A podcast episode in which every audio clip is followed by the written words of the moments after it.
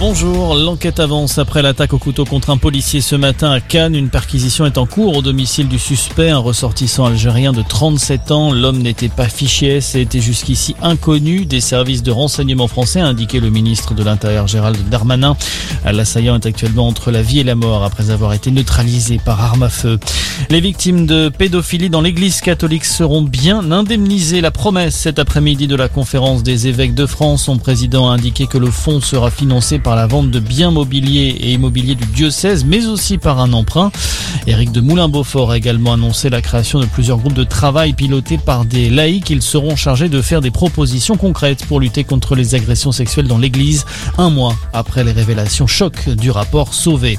Dans l'actualité également, une rentrée masquée ce matin pour des milliers d'élèves en primaire. Le port du masque a fait son retour dans plusieurs territoires, ceux où le taux d'incidence dépasse de nouveau le seuil d'alerte. Au total, ce sont désormais 61 départements qui sont concernés par le dispositif. La crise sanitaire, ce sera l'un des sujets abordés demain soir à 20h par Emmanuel Macron lors de son allocution télévisée. Pendant ce temps, en Martinique, eh bien, on respire un peu plus.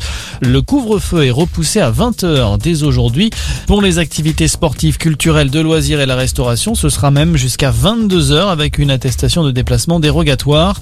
Un allègement décidé par la préfecture alors que la situation sanitaire s'améliore sur l'île Antillaise contrairement à la métropole. Le préfet qui rappelle l'importance du respect des gestes barrières et de la vaccination.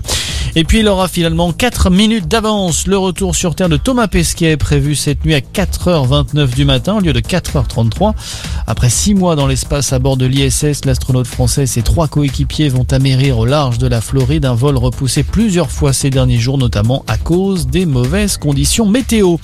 Voilà pour l'essentiel de l'actualité. On reste ensemble pour un prochain point d'information.